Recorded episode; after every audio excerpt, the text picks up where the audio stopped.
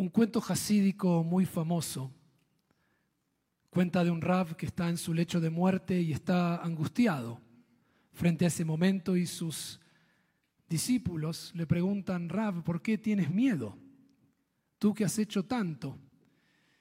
Y la historia es que él confiesa que tiene miedo de encontrarse con Dios y que Dios no le pregunte por qué no fue Abraham, por qué no fue como Moshe, sino por qué no fue como él mismo. Y este cuento jasídico encuentra eco en uno de los más grandes educadores, Parker Palmer, es su nombre, prestigioso educador norteamericano, ha escrito muchos libros, uno de ellos El coraje de enseñar. Y él ha dedicado parte de su obra a trabajar lo que llama la vida unificada, tratar de atravesar esta idea de que el ser está dividido. Y su teoría justamente es que de niños tenemos esa unidad, es lo que vemos en los bebés, en eso que lo que uno mira es lo que hay. Y con el tiempo, dice él, factores a veces externos, nos enseñan a ocultar ciertas partes de nuestro ser, porque tal vez no son correctas, porque no queda bien. Y él termina diciendo, ¿qué puede haber más trágico que dejar este mundo sin haber sido auténticamente uno mismo? Habiendo vivido en esa división que muestra solo una máscara o una fachada de la totalidad o la integridad que uno es y el trabajo, así como él habla del maestro que se para enseñar, de cada uno de nosotros es justamente encontrar esa totalidad esa integridad. Y traigo estas ideas de la división del ser, de la división de la vida, de ser auténticamente uno, porque este Shabbat es Shabbat Mebarjim, es el Shabbat en el cual vamos a bendecir y agradecer mañana por la mañana frente a la Torá, el último mes, el mes de Elul, lo cual nos dice que ya estamos cerca de Rosh Hashanah, de Yom Kippur, del ciclo de los Hagei Tishrei, del mes de Tishrei y todas las festividades. Y en esta parashá que leemos en este Shabbat, se menciona particularmente una de estas festividades, que es la de Sukkot. También se menciona Pesach y Shavuot, son siempre las que van juntas, pero Sukkot está cerca de este ciclo. Y dentro de la celebración que se ordena, se dice que uno tiene que regocijarse frente a Dios, uno, su familia, toda la comunidad. Y entre esos nombres aparecen tres categorías que se repiten una y otra vez en la Torá, que son las personas más vulnerables, según la Torá, que tienen que alegrarse en esta fiesta y que son el extranjero, la viuda y el huérfano.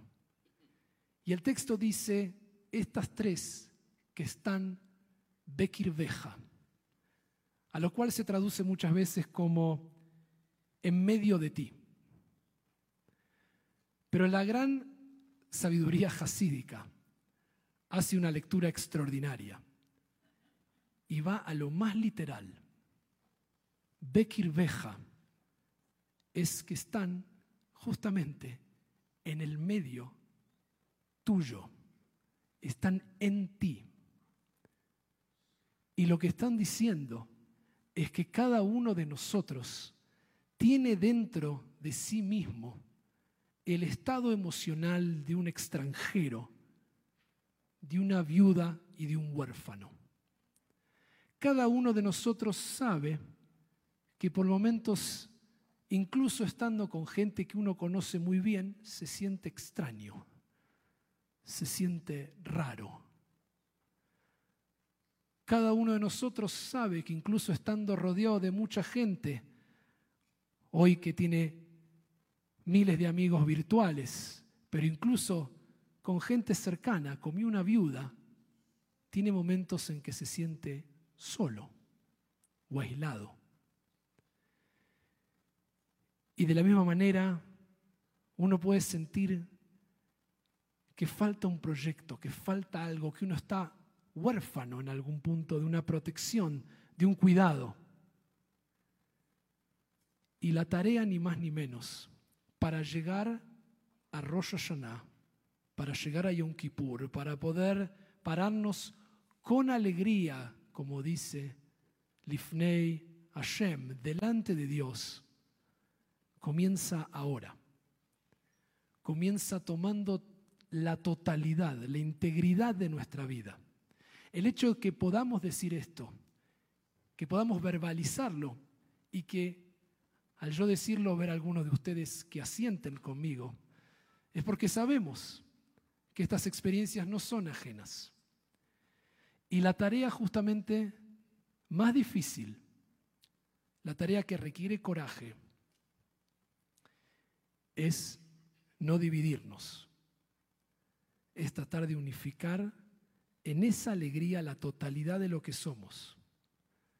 Todos tenemos momentos fáciles, momentos alegres, y todos tenemos algunos dolores no resueltos, que tal vez no se resuelvan tan fácil como pensamos, pero son parte de lo sagrado que somos. Y cuando se entrega la Torá, recuerden que la primera se rompe y esos fragmentos sagrados se guardan junto con las nuevas tablas, porque no descartamos nada de nuestra experiencia, no descartamos nada de lo que vivimos y necesitamos verbalizar, es decir, poner en palabras el reconocimiento que podemos sentirnos un poco extraños a veces, que podemos sentirnos un poco solos a veces, que podemos sentirnos huérfanos y que nos falta esa seguridad, esa contención. Y sin embargo, todo eso tiene que ser llevado delante de Dios porque Dios quiere todos los fragmentos de lo que somos. Comienza la oportunidad del mes. No va a pasar en Rosh Hashanah o en Yom Kippur que por tan solo aparecer vamos a vivir en ese instante la transformación necesitamos prepararnos para eso. La sabiduría ancestral judía toma este mes para Heshvon Hanefesh, hacer la cuenta, hacer el balance del alma, ver dónde estamos, dónde queremos estar, tomar todo lo que somos. Y la buena noticia es que cuando nos acercamos con la totalidad, nos presentamos a Dios en esa alegría de quienes somos y abrazamos lo que está roto con lo que está entero, es que tenemos más coraje si lo hacemos como en este momento lo estamos haciendo, en comunidad, con otros. Mi deseo que podamos en este Shabbat bendecir este nuevo mes y que este nuevo mes nos permita hacer ese registro abrazar la totalidad de quienes somos, entender que a todos nos pasa, que a veces estamos con esas sensaciones vulnerables y así todo poder agradecer, regocijarnos delante de Dios. Shabbat Shalom.